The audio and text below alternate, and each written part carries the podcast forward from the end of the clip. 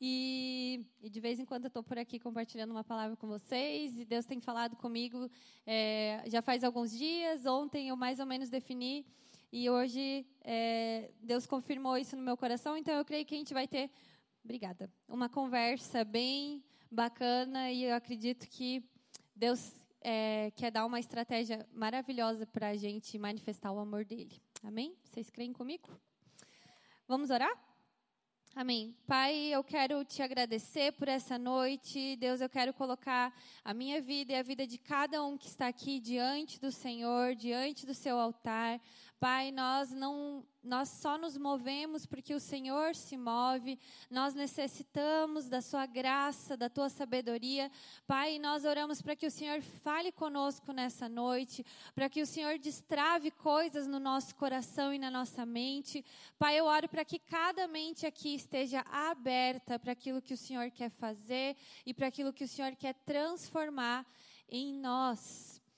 Pai, tenha liberdade aqui, Espírito Santo de Deus. Em nome de Jesus. Amém. Amém, galera. Vamos lá. Então, gente, quem acompanhou meus storyzinho ontem, eu já dei um spoilerzinho do que eu ia falar hoje. Quem é que viu? Não viu? Ai, quase ninguém viu, diga. é, é, Deus tem falado um pouco comigo sobre a, a importância e o quanto que a gente pode usar das linguagens do amor. Quem aqui já ouviu falar sobre linguagens do amor? Ah, que bom, o povo tá tá sabendo. Mas eu na enquete que eu fiz ontem, eu vi que grande parte das pessoas sabiam, né? Boa parte das pessoas sabiam a sua linguagem do amor e das pessoas ao seu redor. Uma boa parte das pessoas sabia mais ou menos ou sabia só de si, e uma grande parte das pessoas não sabia nem o que era a linguagem do amor. Então, eu, creio e eu vejo que a gente, às vezes, já ouviu falar, mas a gente tem dificuldade, muitas vezes, de aplicar e de entender a importância disso nas nossas vidas. Amém? Então, eu acredito é, que essa é uma estratégia do Espírito Santo para a gente conseguir manifestar o amor de Deus Pai para as pessoas que estão ao nosso redor e dentro de cada relacionamento que nós temos. Não só um relacionamento afetivo, amoroso né, entre homem e mulher, mas também nos nossos relacionamentos dentro da nossa casa. Quem aqui mora com os pais? Quase todo mundo. Povinho. Quem que é casado? Deixa eu ver se tem alguém casado. Ai, adoro! Quem mais? Quase não estou enxergando. Aqui tem uma turminha também. Pra cá tem mais alguém que é casado? Aí, ó, o Jean ali, assim, ó. Só ele. Bora casar, povo, não tô brincando. É, e uma coisa interessante para gente, a gente pensar é que todos nós, todo ser humano, seja criança, seja adolescente, seja adulto, seja casado ou não, todos nós temos uma necessidade que foi criada em nós. Deus nos criou com essa necessidade, que é de três coisas de sermos amados, de sermos aceitos e de, ser, de nos sentirmos importantes. Todos nós. Né?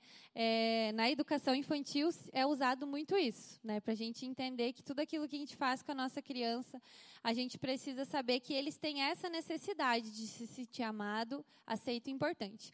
Mas quantos aqui já perceberam que tudo aquilo que a gente tem de sobra ou de falta na infância aparece na fase adulta? Né? Às vezes a gente nem nem sabe aqui, mas a gente manifesta atitudes que são por causa da falta da paternidade, da falta da maternidade, de uma de uma paternidade que foi ausente ou de palavras ruins que a gente ouvia na infância, falta de afirmação, ou um pai, uma mãe, enfim, uma família que te criticava, você achava que você era pior do que os teus irmãos. E tudo isso afeta a gente na fase adulta, né? Não sei porque eu estou falando de tudo isso, mas Amém. Está servindo aí? Vamos lá. É, só que é uma questão que a gente tem que entender que mesmo que a gente tenha uma família perfeita, uma família muito boa, pais presentes, pais legais, uma, um relacionamento depois quando a gente né, casa, se relaciona, um relacionamento bom, não há ninguém e nem algo que, que a gente possa experimentar nessa terra que possa preencher o nosso coração completamente. Por quê? Porque a gente foi criado assim. Deus nos criou à imagem e semelhança dele e ele nos criou para ser a habitação do Espírito Santo de Deus, da presença de Deus. Então, quando nós não temos o Espírito Santo, é como se a gente tivesse um buraco, é um vazio que a gente vai tentando preencher com as coisas, com as pessoas, com realizações, com conquistas e nunca é preenchido, porque não é para ser preenchido com coisas e sim com a presença de Deus. Amém? Então, nós temos que entender que mesmo que a gente tenha boas experiências nessa terra, mesmo que a gente tenha relacionamento bom, é, a, o único que é capaz de nos preencher completamente e nos fazer realmente nos sentir amados, aceitos e importantes em, em tudo que nós somos é o próprio Deus. Amém? Isso é uma verdade que a gente tem que abraçar muito. E eu acho uma coisa interessante é o quão importante é a gente conhecer essa realidade da nossa casa, da nossa família. Né? Não sei quantos de vocês sabem, mas eu faço terapia a cada 15 dias, né? E é bem legal que a gente vai explorando várias coisas é, em cada sessão. Algumas são mais tensas, outras a gente vai consegue ter um tempinho para ir explorando outras coisas. E numa dessas a gente, a gente explorou um pouco é, do que eu identificava que eu tinha, que eu era, e que vinha ou do meu pai ou da minha mãe. Por exemplo, ah, eu, eu vejo que eu fico braba quando acontece tal coisa. E é uma coisa assim que para os outros, por que, que fica braba? Mas eu fico braba. E aí eu identifiquei que meu pai era daquele jeito, exatamente daquilo. Então, a visão dele, anos e anos vivendo com ele, eu passei a enxergar o mundo daquela forma. É, algumas coisas boas, algumas coisas ruins, mas foi interessante que eu fiz uma lista, né, de coisas ruins que tinham vindo dos meus pais e também depois eu fiz uma lista de coisas boas. E por que, que isso é importante? É, eu lembro da Elana falando comigo é que é importante a gente identificar para a gente, às vezes, até achar engraçado, ao invés de a gente, tipo assim, meu Deus, mas meu marido está fazendo isso de novo, mas para que fazer isso, não sei o quê. Você entender que aquilo é normal, mas o teu modo de ver veio dos seus pais, e por isso que você enxerga daquela forma. E eu achei uma coisa muito interessante, ela disse, Raquel, é, a questão não é o que nós, nós, a forma que nós somos moldados, a forma que nós aprendemos a ser, mas sim que quando nós identificamos, a gente precisa ser adulto e dizer: eu não quero ser assim, eu não quero reproduzir isso. Eu posso ser transformado pela presença de Deus, pela graça de Deus, e eu não preciso viver a vida toda reproduzindo algo ruim da minha família. Amém? E é claro que a gente também tem coisas boas, né? Então isso a gente vai explorando. Mas eu acredito que você deve ter lembrado alguma coisa aí que você achava ruim do teu pai e da tua mãe. E bem no fim, quando você viu, você estava fazendo igual, né? Eu vejo muito nos, no, na criação dos meninos, porque meu pai era mais estressado, assim, sabe? Então ele tinha a paciência dele, ele falava que era bem curta, né? Eu lembro de uma frase que ele falava que, na verdade, não é uma frase nem um pouco legal, mas eu entendo o amor dele por mim. Hoje tá, ele é transformado, né? Mas ele falava que o amor e o ódio andavam de mão dada. Ele falava para mim. Então, ao mesmo tempo que ele estava de boa com nós, se a gente avacalhasse, o bicho já pegava e já não tinha mais nada. E já não era mais amigo, já não era mais nada, né? E eu achava muito ruim essa forma de ele, tipo, perder a paciência e gritar com a gente e tal. Quantos acham que eu encontrei isso na criação dos meus filhos? Quando eu vejo, eu estou gritando, eu falo, Theo do céu, perdoa a mamãe, a mãe gritou com você, né? É, gritou, não gostei, ele já fala, né? Todo sentimental. Então eu tenho que lidar dia a dia com o ímpeto de algo que eu aprendi a vida inteira com os meus pais. Então muitas, muitas vezes, né? É, na verdade existe uma mentira no mundo, mas ela como se diz, uma mentira ela só é bem contada quando ela tem parte de verdade. Daí ela ela perpetua, né? E ela é uma mentira que tem uma parte de verdade. O mundo diz que a gente é fruto do, do meio, da sociedade. Então, por exemplo, ah, um bandido, a culpa não é dele, a culpa é da onde ele veio. E por parte, sim, nós somos fruto daquilo que está ao nosso redor, a gente aprende com a nossa família, a gente é fruto da sociedade da, que está perto de nós. Mas Deus não nos autoriza a viver a nossa vida inteira dando desculpa. Não, eu sou assim porque eu aprendi assim. Ah, não vou mudar. Vou dar um exemplo já, um spoilerzinho lá para frente. É, uma das minhas linguagens mais difíceis era a palavra de afirmação. Eu tinha muita vergonha de falar. Eu, eu sei escrever, mas eu chegar e falar, Jenny, você é uma para você até consigo, mas para o marido era difícil. Ai, você é uma querida, eu gosto muito quando você faz isso, não sei o quê. Eu tinha assim uma dificuldade, como se eu estivesse sendo falsa, mesmo que aquilo fosse uma verdade para mim, eu não sei, como se eu estivesse me expondo. Então eu tinha muita dificuldade disso. E adivinha qual que é a linguagem principal de amor do meu marido? Palavras de afirmação. E aí eu me vi num lugar. Ou eu digo, não, eu não sei me manifestar desse jeito, você nunca vai ouvir nada de mim e se vire. Ou eu decidi entrar num lugar de transformação. Queridos, eu não estava olhando para vocês, né? Agora eu vou olhar. Estava olhando só para lá. Agora que eu vi. Ou eu entrava num lugar de transformação e permitia que Deus mudasse isso. Amém? Vocês estão conseguindo compreender? Amém. Então, isso que é o, o legal. Se a gente não conhece nada da nossa família, mesmo assim a gente pode entrar nesse lugar de transformação. Mas conhecer é muito legal. Eu não sei quantos de vocês aqui conhecem o pastor Cláudio Duarte. Eu sou mulher da excitação, né? Mas enfim. Tem uma, uma ministração dele, uma palavra, que fala sobre os tipos de família. Não sei quem já teve a oportunidade de ver, é muito engraçado, eu racho de rir. Ele fala das famílias que são aglutinadas, que gostam de todo mundo estar tá junto, aquela família que, aquela mesa enorme, um monte de comida, e cada um tá um na casa do outro, todo mundo sabe tudo da vida do outro. E é aquele vucu-vucu, assim, né? Que é a família do meu marido. Assim. E daí ele fala da família que é, eu esqueci a palavra, mas tipo aquela família que é mais mais contida, é menos gente, é pouca comida, ninguém vai muito na casa do outro, acontece uma coisa na minha vida, o outro não sabe, aquela família mais de boa, né? Que é a minha. Então nós casamos uma família de aglutinado, tudo louco, com uma família reservada. Pense no que que deu, né? E, e ele fala também sobre as famílias que são lideradas por, por as hienas. Não sei quantos aqui já viram pregação, mas ele fala das famílias que são lideradas pela mulher, né? E as famílias que são lideradas pelo, por lobos, ele diz, que daí é pelo homem. Então, isso tudo, depois que a gente casa, cara, isso aparece lá assim, ó, demais. Porque é, as pessoas que são lideradas por uma família a mulher lidera a família, a mulher tem a voz ativa, né? E no, o contrário também. E às vezes você casa com um que não dá liga, né? A mulher está esperando o homem fazer, o homem foi criado por uma mulher que resolvia tudo e fica os dois, ninguém faz nada. Ou os dois querem mandar, daí só ficam brigando porque os dois querem resolver. Então eu lembro que o Cláudio Duarte falou assim: é, o ideal seria que tu casasse parecido, lobo com lobo e hiena com hiena, família, né? Mas ele disse não que seja necessário, a gente precisa ser maduro daí para lidar com essa diferença, né? Então, eu estou só falando um pouquinho para vocês entenderem o quanto que a nossa criação, a forma que a gente é, recebeu de, dos nossos pais, aquilo que a gente aprendeu, influencia muito na forma com que a gente se relaciona no futuro. E a gente, às vezes, acha que são coisas grandes que causam dificuldades. Quantos aqui já viram que não é coisa grande que causa discórdia, né? É coisa pequena. Só que um pensa diferente do outro. E a gente precisa ser transformado. Acabei falando um pouquinho mais de casamento, mas vocês vão adaptando aí na vida que vocês estão vivendo. Eu vou falar uns exemplos de todas as áreas também.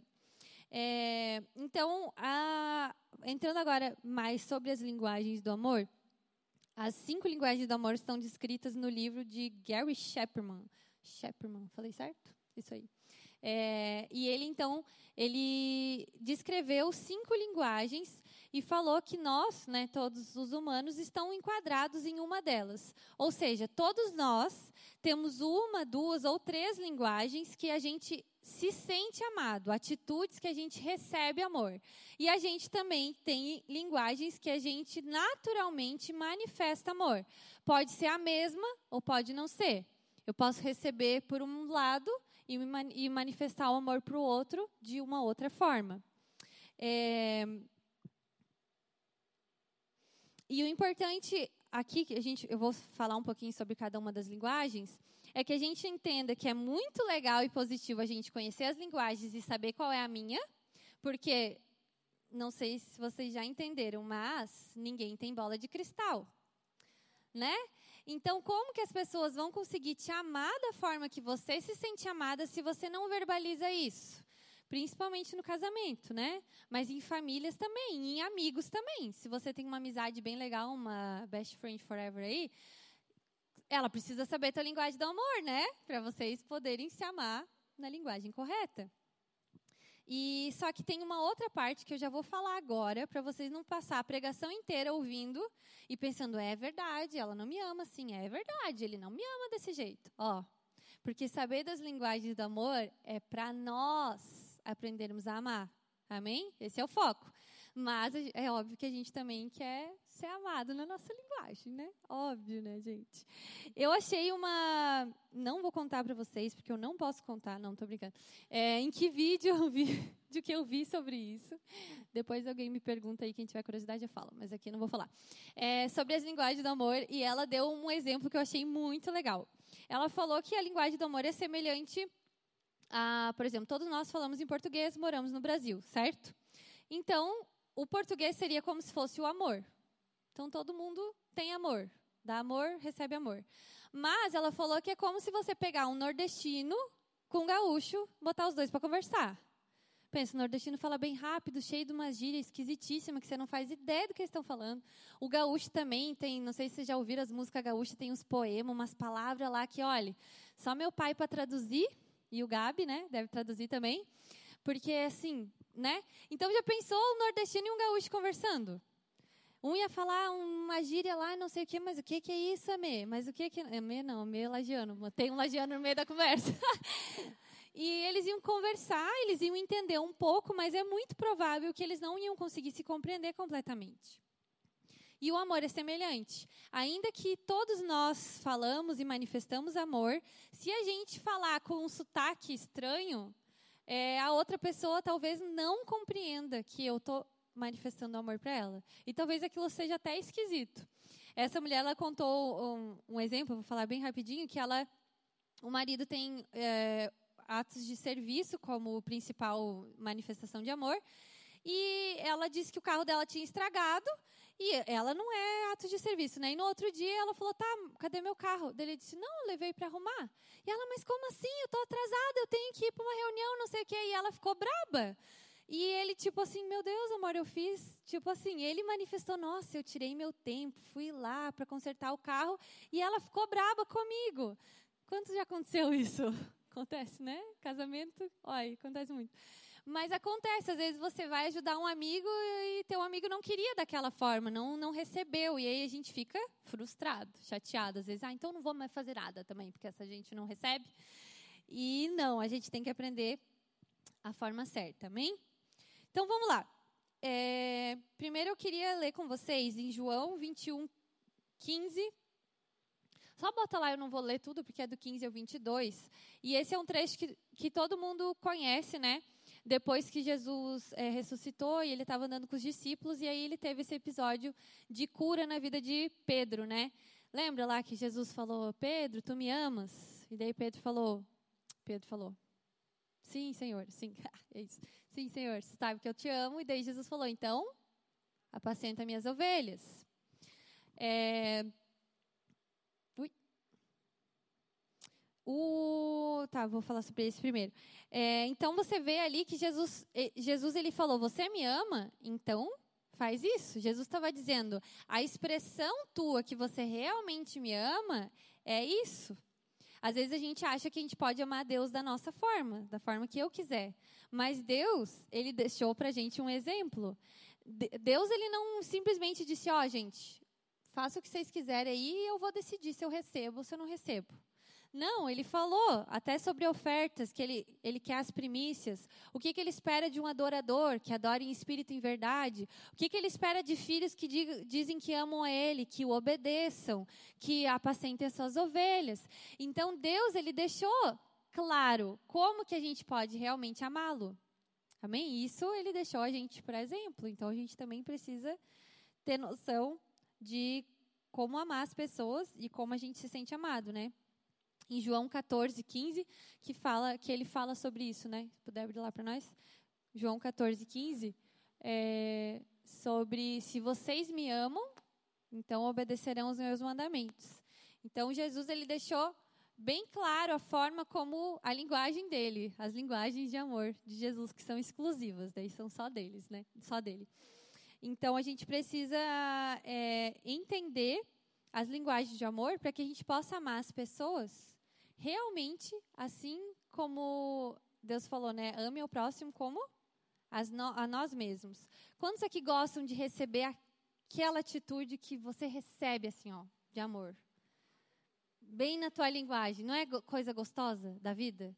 Tão ruim você ter que ficar traduzindo, tipo assim, ah, ele fez isso é porque ele me ama, tá? Tudo bem, eu recebo. Mas não era a linguagem a minha do jeito que eu queria, eu queria outra coisa. Então é muito bom quando a gente consegue amar realmente. As casadas estão rachando, né? Mas acontece no solteiro também. É tão bom quando a gente consegue ser amado na nossa linguagem, então a gente precisa desejar amar o próximo com a linguagem dele. Amém? Vamos lá. Já me enrolei um pouquinho. São as cinco linguagens do amor. A primeira é palavra de afirmação, não, não tem ordem, mas vou falar. A segunda é tempo de qualidade. Terceira, presente. Quarta, atos de serviço. E quinta, qual que faltou? Toque físico, isso aí. Toque físico, para quem tem linguagem de toque físico e está namorando, gente, é tão difícil. Mas é possível, mas é difícil. Então vamos lá, vou falar um pouquinho brevemente sobre elas. É, palavra de afirmação, para quem nunca ouviu falar, então vamos explanar um pouquinho. Aquela pessoa que tem necessidade, quem recebe amor, né? Com palavra de afirmação, tem necessidade de receber elogios e afirmações, ou seja, tipo, ah, você está muito bonita hoje, ah, eu vi você falando lá nos avisos, achei tão legal que você falou aquilo, aquele outro, achei muito legal, muito bacana. Então, a pessoa ela precisa ser afirmada, ela precisa ser elogiada. E não é uma necessidade, assim, às vezes a gente acha, ai, para que, que precisa disso? Sim, precisa, é a linguagem dela. E essa pessoa, ela também, se a gente for pensar é, no oposto, também é válido. Então, se essa pessoa recebe uma palavra ríspida, uma palavra de, de, rejeição, uma crítica muito pesada, isso também pode afetar ela mais do que talvez um tapa, por exemplo, entendeu? Quem é a linguagem de amor de palavra de afirmação, a palavra tem muito poder. O que ela ouve ou o que ela deixa de ouvir. Então, de forma prática, é, se você tem alguém ao seu lado que é palavra de afirmação, fale Fale com a sua boca mesmo, verbalize. A pessoa fez uma coisa legal, fale: ai, que legal, eu vi que você arrumou a mesa. Ai, que legal, eu vi que você é, entregou o trabalho lá para a professora por mim. Sei lá, estou tentando pensar numas, numas coisas de, de escola. Ah, Ai, a tua mãe, teu pai. Ai, mãe, obrigada, você lavou minha roupa, a calça que eu queria usar, obrigada, tá bem cheirosinha. Ah, tua mãe limpou o chão do teu quarto, seu sem vergonha que não limpa o chão do seu quarto. Limpou lá o chão do seu quarto. Ai, mãe, obrigada, meu quarto está cheirosinho e tal. Então, a, se a tua mãe é palavra de afirmação, seu pai, vão se sentir amados. Para casais também, pode deixar um bilhetinho lá. Esses dias eu botei. Gente, esses dias eu botei um bilhetinho nas cuecas do meu marido lá. Ele ficou três dias, ele não viu o bilhete. Eu falei, o quê? Você não trocou de cueca, não? Não, ele trocou de cueca, pegou as cuecas, mas o bilhete ficou lá jogado. Eu falei, filho, você não viu meu bilhete? Ele, não. Eu falei, ai, meu Deus do céu. Certo, achou que era de outro. Não, ele tomou banho, tá? Eu vi. É, ou você, tipo, ai, aqueles mais ousados, escreve lá no, no espelho com não sei o quê, faz um coraçãozinho no box, te amo, né? Oi? E, enfim, se teu amigo lá, tua amiga, escreve no caderno, lá na aba do caderno, lá um recadinho para ele, manda uma cartinha. Então, quem tem palavra de afirmação precisa ouvir palavras. Entenderam? Segundo, tempo de qualidade. Esse aqui é minha ferida. Não estou brincando. é, eu, eu, uma das minhas linguagens, uma das principais é tempo de qualidade. Eu ainda estou percebendo ela um pouco. Mas tempo de qualidade é é tempo mesmo. Não é cinco minutos, 20 minutos. É tempo. Tempo de qualidade. É parar. É você saber que a pessoa parou a vida dela naquele momento para estar com você. Ela talvez priorizou estar com você, deixou de fazer outra coisa, ou entre duas coisas ela escolheu estar com você. Outra coisa que é inerente do tempo de qualidade, tem que ter olho no olho, conversa, né? Tempo de qualidade olhando no celular não rola, tempo de qualidade vendo filme é bom, mas assim, não substitui. É gostosinho porque eu também sou de toque, então ficar ali sentadinho é bom, mas não substitui uma conversa bem conversada, um olho no olho, tal, né?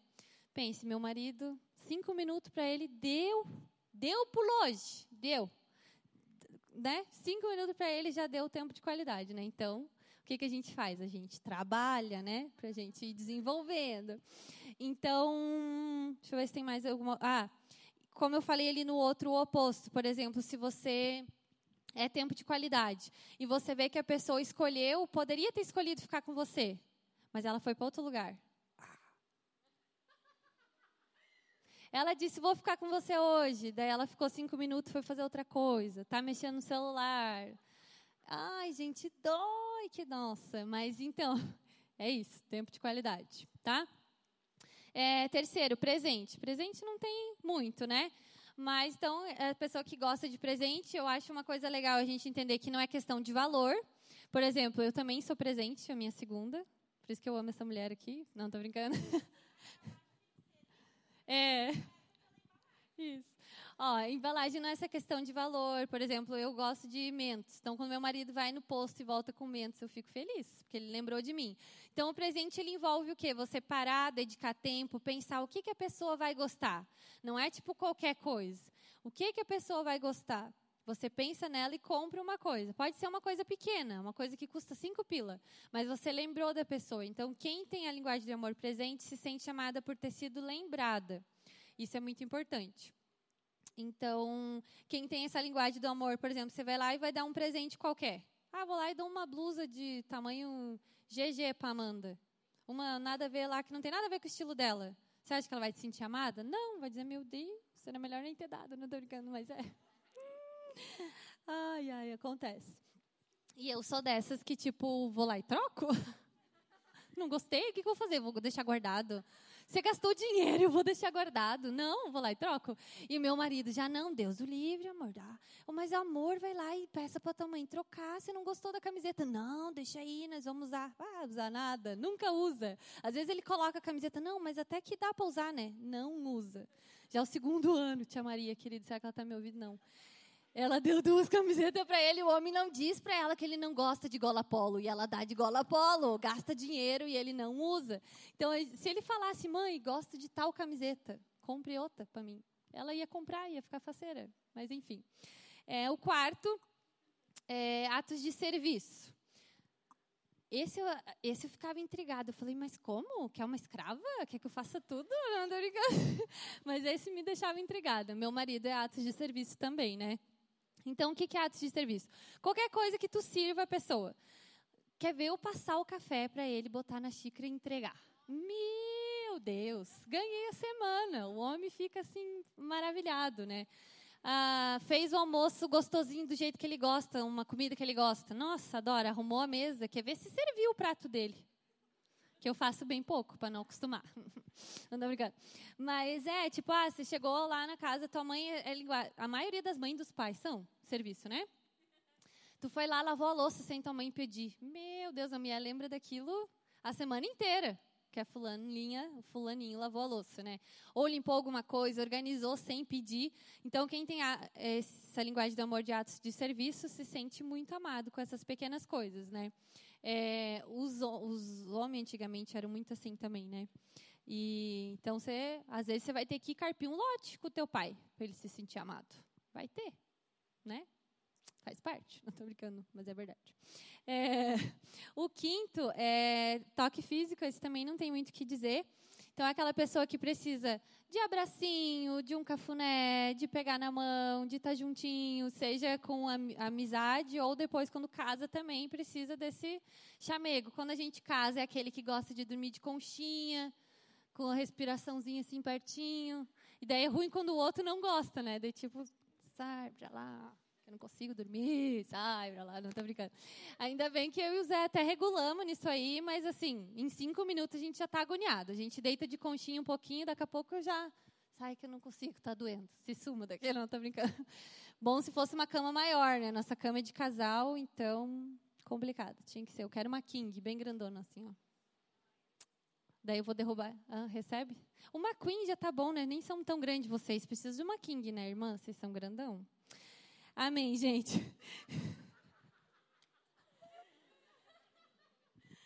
Ai, Jesus Cristo.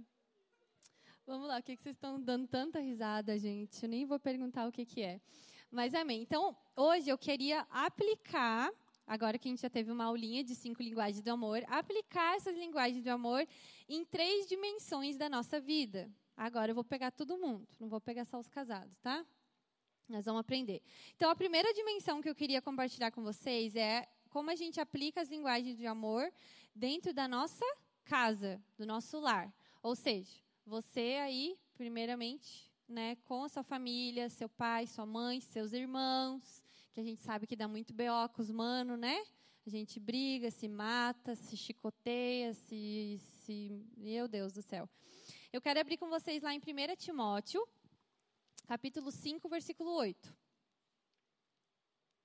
Vocês prestem atenção? Vocês abrem os ouvidos aí, ó. Que eu sei que a maioria de vocês não é casado, mas todo mundo mora com os pais aí. E a gente tem que aprender desde antes. Fala assim: se alguém não cuida de seus parentes ou do, do, dos, dos seus próximos, e especialmente dos da sua própria família, negou a fé e é pior que um descrente. Forte esse versículo, né? E ele é muito real. Deus é um Deus de prioridade. Então, ele nunca vai aprovar você ter uma vida de evangelismo e tal, e ganhar o mundo e pá, pá, pá, se dentro da tua casa está um caos. Então, primeiro você ajeita a sua casa, vai honrar teu pai e tua mãe, vai fazer eles estar felizes com você, vai fazer eles né, falar, não, tenho orgulho do meu filho e da minha filha, claro que num nível saudável, né? A gente sabe que às vezes tem pai que cobra demais, mas a gente precisa honrá-los e honrar os nossos irmãos chatinho também, tá? É, em Efésios 6, do 1 ao 3. Efésios 6, do 1 ao 3. Filhos, obedeçam a seus pais no Senhor, pois isso é justo. Honra teu pai e tua mãe. Este é o primeiro mandamento com promessa, que está lá em Efésios, né? Efésios não, em Êxodo. Para que tudo te corra bem e tenhas longa vida sobre a terra.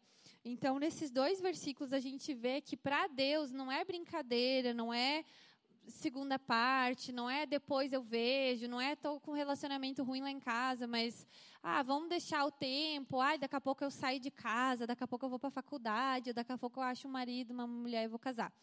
Não. A gente precisa ter como prioridade consertar a nossa casa com os nossos pais, ter um relacionamento bom antes de sair de casa, antes de casar. Isso é muito bom, isso é muito libertador para nós e é o que Deus espera de nós, né? Então a gente precisa entender que isso é muito importante. Amém? Estão comigo? É... E né, falando sobre aplicar as linguagens do amor dentro de casa, a gente precisa entender que a gente encontra estratégias de manifestar o amor na presença de Deus. Amém? Em oração, você acha que Deus não quer que teu pai se sinta amado por você, que tua mãe se sinta amado por ti, que teu irmão? É óbvio que ele quer que teu marido, tua esposa. Então Deus é o principal interessado em nos dar chaves e estratégias para amar essa pessoa. Amém? Assim como ele ama. E dentro disso eu queria dar dois, dois exemplos, né, dois testemunhos para você, para vocês da época que eu morava com os meus pais.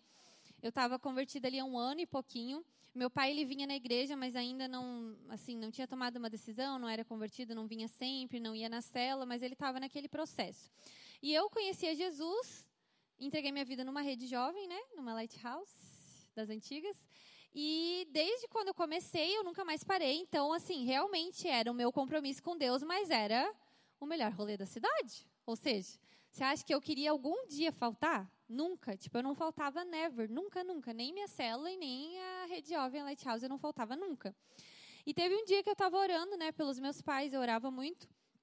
E eu orando é, pelo meu pai, e eu ouvi de Deus que ele queria que eu fizesse um sacrifício. O meu pai gaúcho, maravilhoso, que anda de bota e, e bombacha, ele amava ir para o sítio, então no dia de folga dele era sítio. Às vezes ele até ficava meio longe de nós, porque ele trabalhava direto, quando tinha folga era sítio. É, e aí, então ele amava ir para o sítio. E é óbvio que ele gostava de companhia, meu pai também é, é tempo de qualidade, né? Então, ele gostava de companhia e eu nunca ia com ele. Sendo que eu, mesmo sendo menina e a mais nova, eu que andava, eu que fazia as cavalgadas com ele, eu que ia para os comer darada lá no, na, no, no, cozinha de chão. Eu era o piazão dele, assim, vivia junto, né? Piazão não era menina, mas era meio. Uma época eu até cortei os cabelinhos assim, parecia um piazinho andando a cavalo. Mas eu que era que andava sempre com ele. E quando eu me converti, o que, que aconteceu? Eu fiz algo bom, fui radical, né? Fui fiel, estava sempre na igreja, fazendo as coisas, mas o que, que aconteceu? Eu acabei me ausentando um pouco do meu lugar de filha, né? E nesse dia, Deus falou para mim: Eu quero que você vá para o sítio com seu pai. Falei: Ai, Deus, mas eu vou perder a rede jovem. Daí ele disse: Não, eu quero que você vá. E aí eu arrumei minhas coisas falei, pai, vou com você. E aí, naquela época, a gente ouvia muito, eu ouvia muito as pregações em MP3. Não sei se vocês já viram que tinha. MP3, é, era o podcast. Só que da época a gente chamava de MP3 do Luciano Subirá, lá do orvalho.com. E daí eu baixei um para escutar offline, né? Porque no sítio. E levei o computador e fui. E aí, pense, meu pai é daquele que não para quieto, tá toda hora lá fora fazendo as coisas, não sei o quê. E aí, acho que foi no sábado à tarde, eu falei: "Ah, pai, eu vou escutar uma pregação aqui, se tu quiser escutar junto". E meu pai parou para ouvir. Você tem ideia do que é isso? O homem que não para quieto parou para ouvir. E eu nunca vou esquecer, a pregação falava sobre a gente dar desculpa quando Deus chama a gente. Falar, ah, mas eu acabei de casar. Lembra daquele versículo? Ah, mas eu comprei uma junta de boi. Ah, mas eu acabei de comprar uma propriedade. Lembra das bodas lá? Daí ele falou, ah, então não quero vocês, vou chamar todos os outros aqui, ó, para as bodas, né? E aí ele ouviu essa palavra, e daí teve uma hora que eu fui tirar uma soneca lá, eu lembro que ele sentou do lado da minha cama e falou, ah, filha, agora eu acho que eu entendo você e o mano, né, o meu irmão falava mano, e o pai não, não tem decidido, eu sempre dou desculpa, né? Ou eu falo que, eu, que tua mãe, que a gente não está bem, ou porque eu tenho que ir para o sítio. Eram as mesmas coisas da palavra, sabe? Que eu tenho que ir para o sítio, eu tenho que trabalhar, e eu só estou dando desculpa e eu não vou, não estou indo, né? Daí ele agradeceu e tal. No outro dia, a gente voltou para casa. E eu, bem de boa, fui me arrumar para ir para o culto sozinha, porque era assim. Ele catou a biblinha dele lá que eu tinha dado para ele. Ó, vamos para o culto. E foi, gente, desde aquele dia ele foi para uma cela e nunca mais parou de ir na igreja, né? Converteu, fez encontro com Deus, batizou, recebeu o Espírito Santo. Glória a Deus, meu pai é uma benção. Então, é, isso é um dos exemplos que eu acho mais lindo, assim. O fato de eu orar por ele, Deus me deu uma chave. Ou seja, vá lá e ame ele na linguagem dele. E quando eu amei ele, ele se abriu para a palavra. E quando ele se abriu para a palavra, Deus pegou ele. Quantos aqui sabem que as pessoas têm o coração fechado? E às vezes a gente dá a palavra para elas, mas o coração delas está fechado. Agora, se a gente ama elas na linguagem delas, isso abre o coração e faz com que elas recebam a palavra, que é o que a gente quer, né? Que elas recebam e sejam salvas. Amém? É, eu tenho até que hora? Estou igual no encontro com Deus. Ah, olha aí, não me diga, pode ir, não estou brincando. É, e o segundo menor, mas bem legal também, é, sobre a minha mãe. Minha mãe também um pouco de tempo de qualidade e ela gostava muito de, de parar depois do almoço, tomar um chazinho, conversar. Minha mãe gosta de conversar, né? Muito. Então, o que, que eu fazia? Às vezes, o que, que adolescente gosta de fazer? Ir para o quarto, fechar a porta, ficar lá amarrendo, escutando música, mexendo no celular, no computador, sei lá. Ou senta lá no sofazão lá e não dá bola para ninguém. Parece que mora ali, que a mãe e o pai têm a obrigação de fazer tudo, né? Não sei se está servindo chapéu para alguém, mas se servir, glória a Deus. E, e aí, então, o que, que eu decidi fazer? Não, se eu estou ali, eu fui intencional. Mãe, vamos tomar um chazinho? Parecia que ela já ficava assim, ai, sim, vamos tomar um chazinho. Daí eu ia lá, esquentava a água, fazia um chazinho, chazinho, a gente sentava, tomava, conversava. Então, ela se sentia amada. A minha mãe, ela, ela vem, às vezes vem, às vezes não vem. É, mas o que importa não é o resultado, mas o fato é que Deus me chamou para amá-la. E eu estou amando. Amém? E na hora certa, as coisas vão acontecer. Então eu prossigo amando ela, eu continuo amando ela, anos e anos, tentando dar para ela aquilo que faz ela se sentir amada, para que no tempo certo, né? Amém? É, vamos lá, então. A segunda, a segunda área, né? Segunda, deixa eu ver como é que é palavra, a dimensão, né? É, das nossas vidas é com os nossos amigos, nossos conhecidos e no trabalho. Então, muitas vezes, eu não sei vocês, às vezes a gente olha lá, o trabalho está ruim, a gente acha o chefe ruim, o colega é ruim, todo mundo é ruim, né? E a gente é bom. Só nós que somos bom, né? E, na verdade, Deus chama a gente para ser exemplo e para trazer transformação aonde a gente estiver, seja na faculdade, seja na nossa escola, seja no nosso trabalho. Então, você também pode orar pelo teu chefe, pelo teu colega, pelo teu amigo e orar, Deus, me dá uma estratégia para que eu consiga amar essa pessoa na linguagem dela, da forma que ela se sente amada, para que ela possa se abrir. Seja para ela melhorar, melhorar o ambiente de trabalho, que é bom também, seja para ela conhecer Jesus. Amém? Ou seja, simplesmente para ela olhar e falar: Nossa, eu acho que a Jenny tem alguma coisa diferente. Essa menina tem um amor que eu não sei de onde é que vem, sabe? Principalmente quando a gente recebe uma patada e a gente responde com amor, sabe? Consegue responder com sabedoria. Isso é só Deus para fazer na nossa vida. Se for na nossa força, a gente devolve com outra, né? Com outra patada. Mas Deus, ele sempre nos transforma. Amém? É... vamos. Isso. É, em João 13, 35.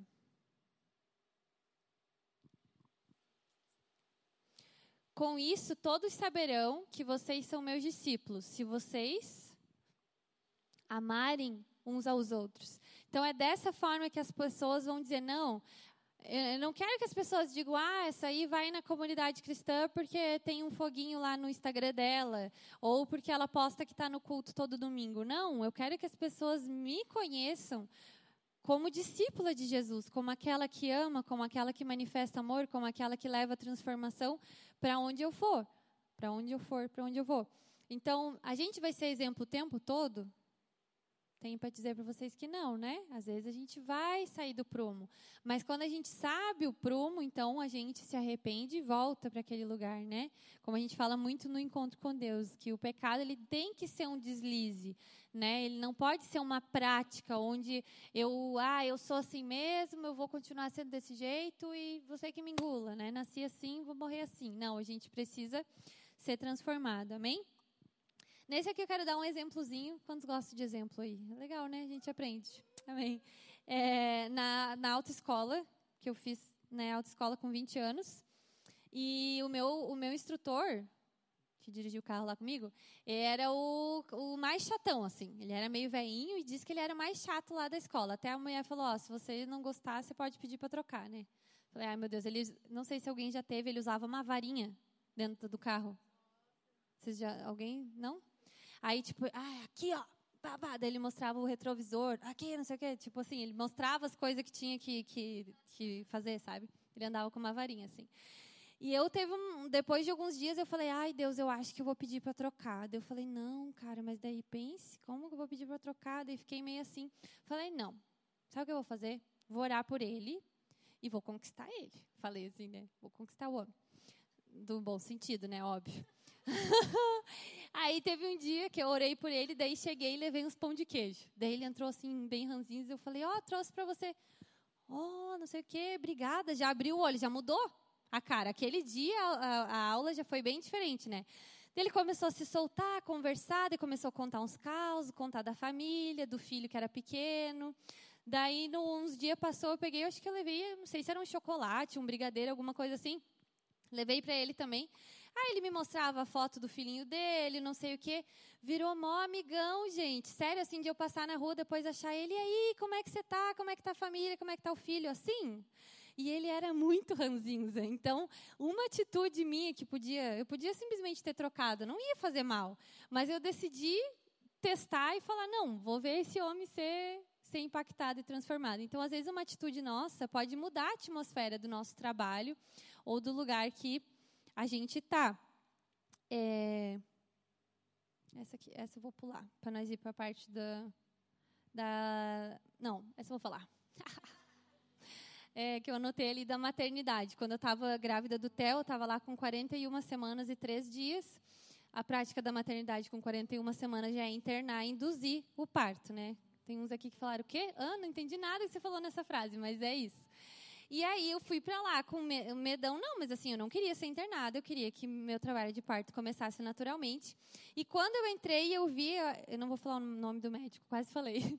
Era um cara lá grandãozão assim, alemãozão bem grandão. Daí eu falei para minha doula, eu disse: "Ah, é o tal fulano que está aqui". Ela: "Ih, mulher, se cuide que ele é bem como é que ela falou?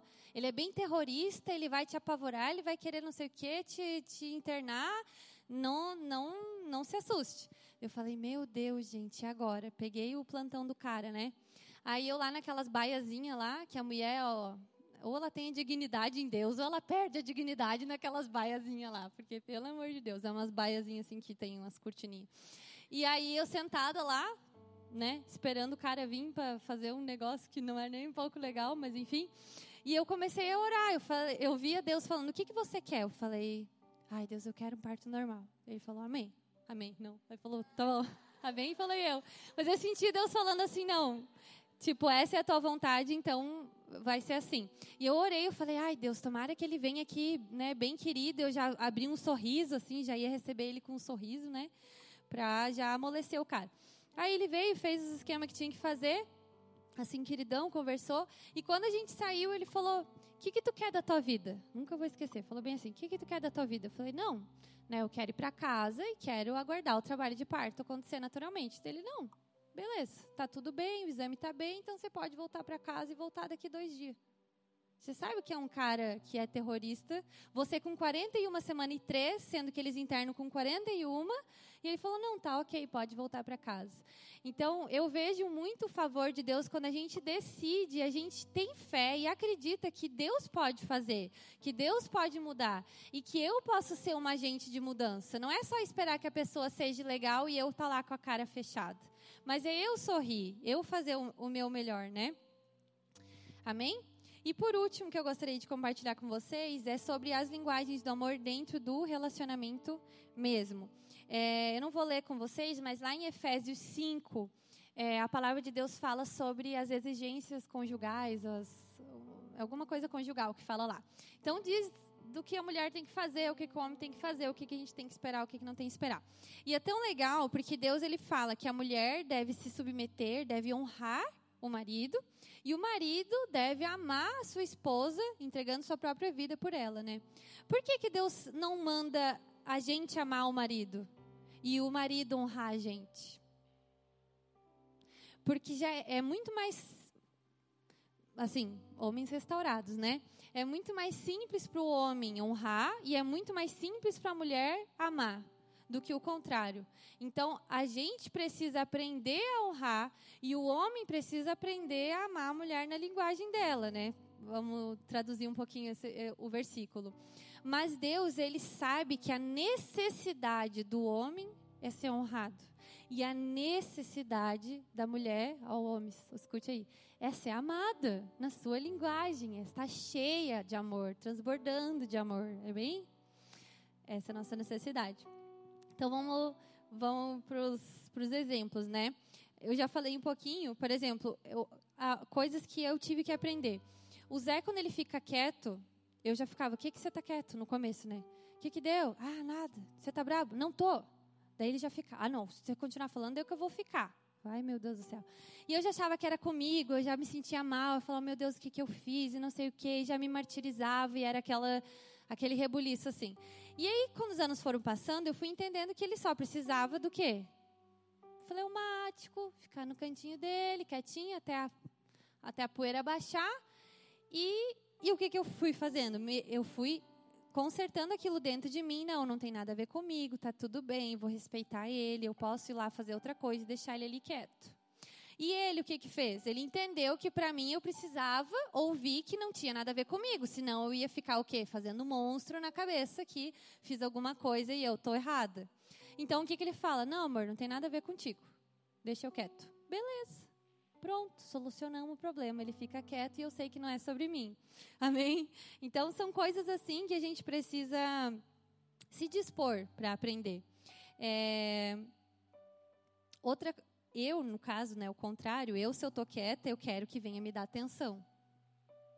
Quero que venha abraçar, que venha dar beijinho, que venha dizer o que, que foi, amor, o que, que aconteceu, tá tudo bem, tô aqui. Olha como nós somos diferentes. Pensa, se ele não, se eu, se eu não tivesse dito isso para ele, o que, que ele ia achar? Ela tá quieta, deixa ela lá, deixa ela se acalmar. E não, eu quero que ele venha. E eu, ao contrário, né? Se eu for lá beijar ele, gente, é muito engraçado. Esse dia nós estava rachando de rir, né? Não vou poder falar aqui também, mas assim, ó, se ele tá brabo e quieto, eu posso fazer qualquer coisa, eu acho que vocês já entenderam. Não importa o que eu ofereça, ele não vai parar de ficar quieto. Vai continuar quieto. Então, eu falei que triste, eu queria ter essa arma, porque a maioria das mulheres tem essa arma, né? Se, se oferece, tá tudo certo. E lá em casa não é assim. Então, precisa ele ficar, né, se acalmar para daí rolar alguma coisa, senão não rola. É, então ele tem, também precisou entender e ele vir falar, amor, o que, que foi? Vem aqui, me dá um abraço quando eu não estou bem. Então ele teve que se adaptar, né? É, eu já falei ali do tempo junto, né? Para ele era minutos e depois ele já estava estressado e eu queria muito tempo. Então toda hora eu estava cobrando, mas você não fica comigo. Mas você fala com todo mundo, não fala comigo. Mas aí você saiu lá da igreja meia-noite, daí você chegou aqui. Quer ver, gente, esses dias, sério. Mas ainda rola umas treta, né? Rola, claro que rola. Esses dias nós terminamos uma reunião aqui, 11 horas. E o que, que ele fez? Ficou resolvendo outros problemas. E eu queria ir para casa nem conto fazer o quê, mas queria ir para casa, não tô brincando. Mas queria, não, não era brincadeira, é verdade mesmo. Eu queria ir para casa, uai, tava com saudade do meu marido, queria ir para casa.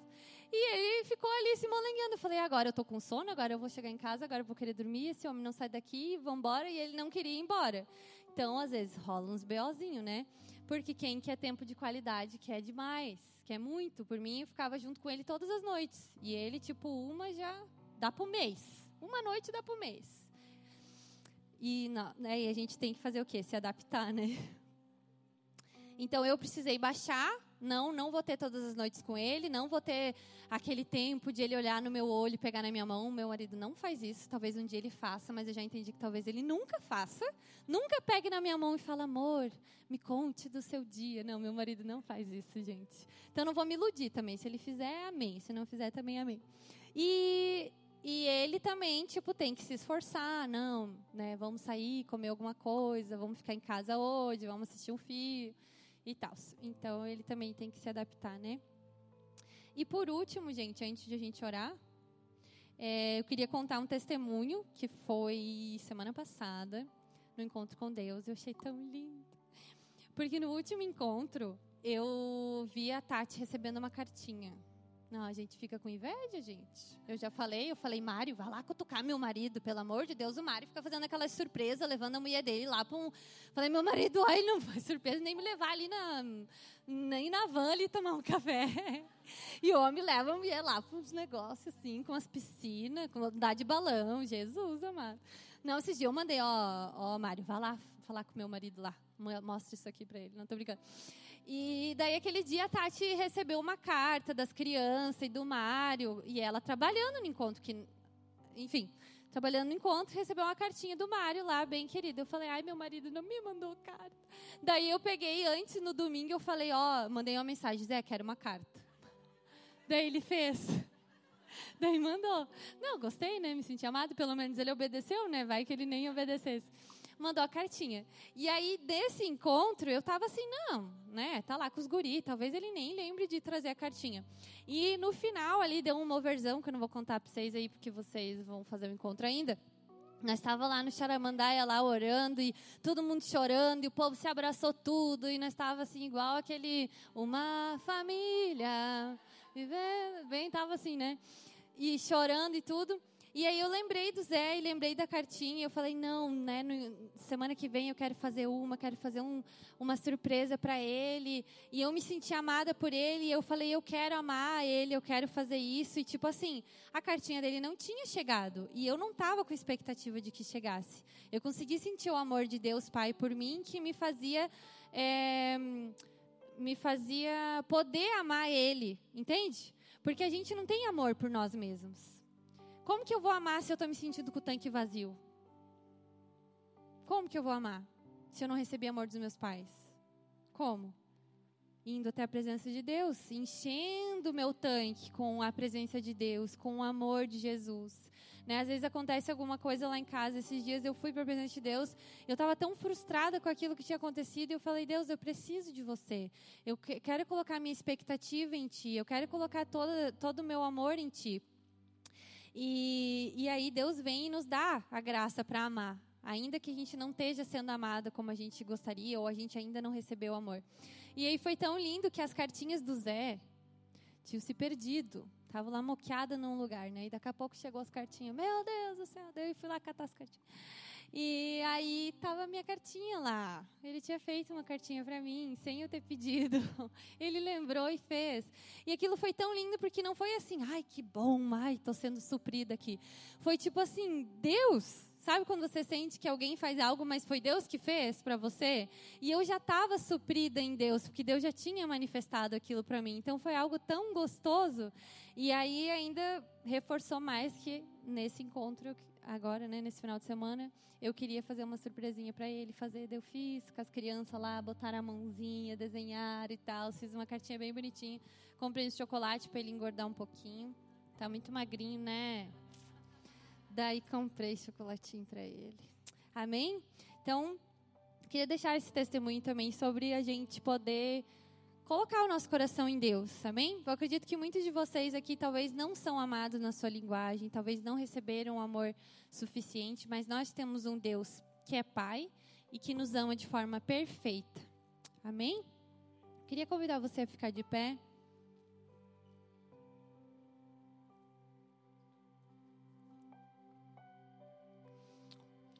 E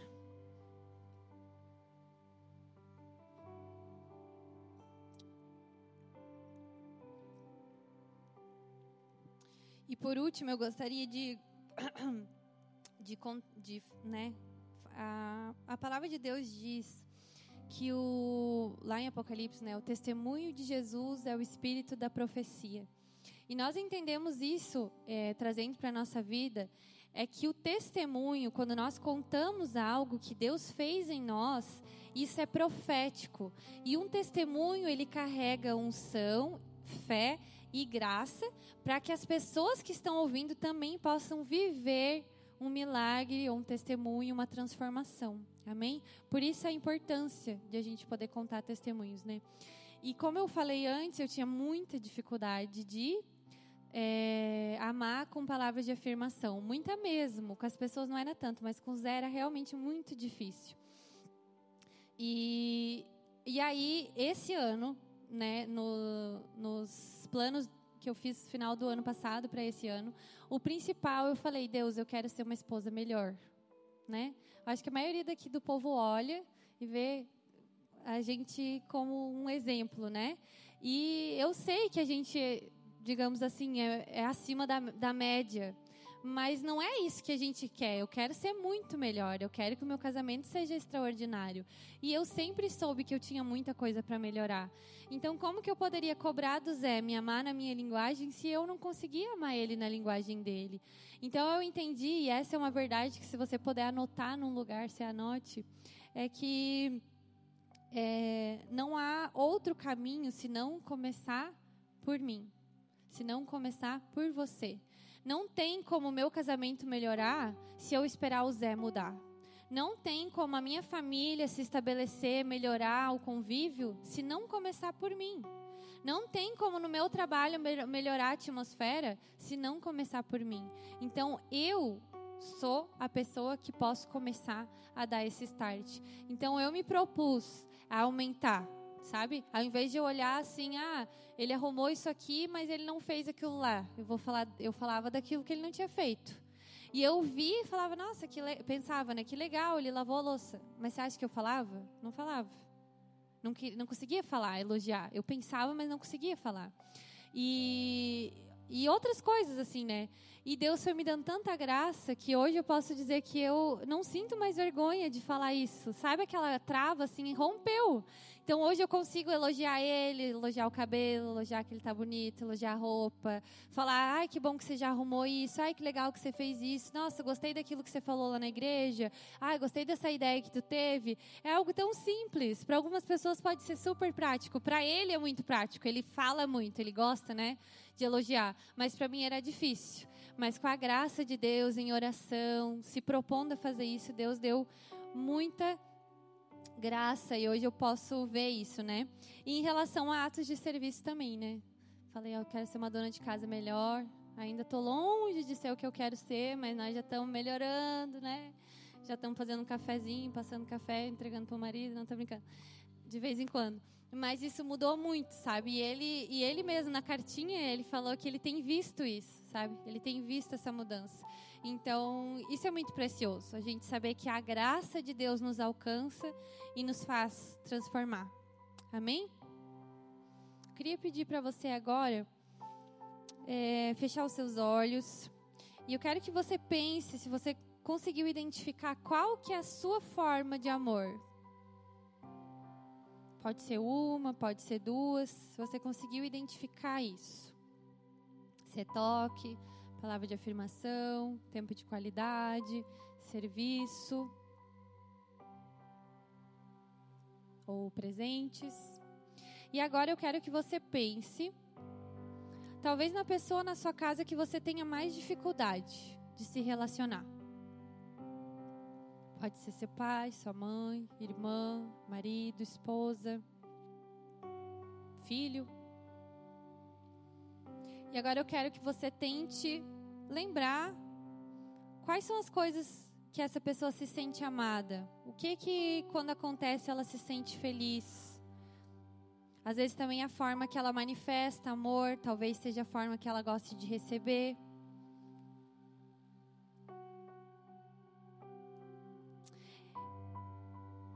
E agora eu gostaria que você pensasse no seu trabalho, ou na sua faculdade, sua escola, uma pessoa, um professor, um chefe, um colega, que você tem a gana, você às vezes tem, sente raiva, você não, não consegue lidar direito.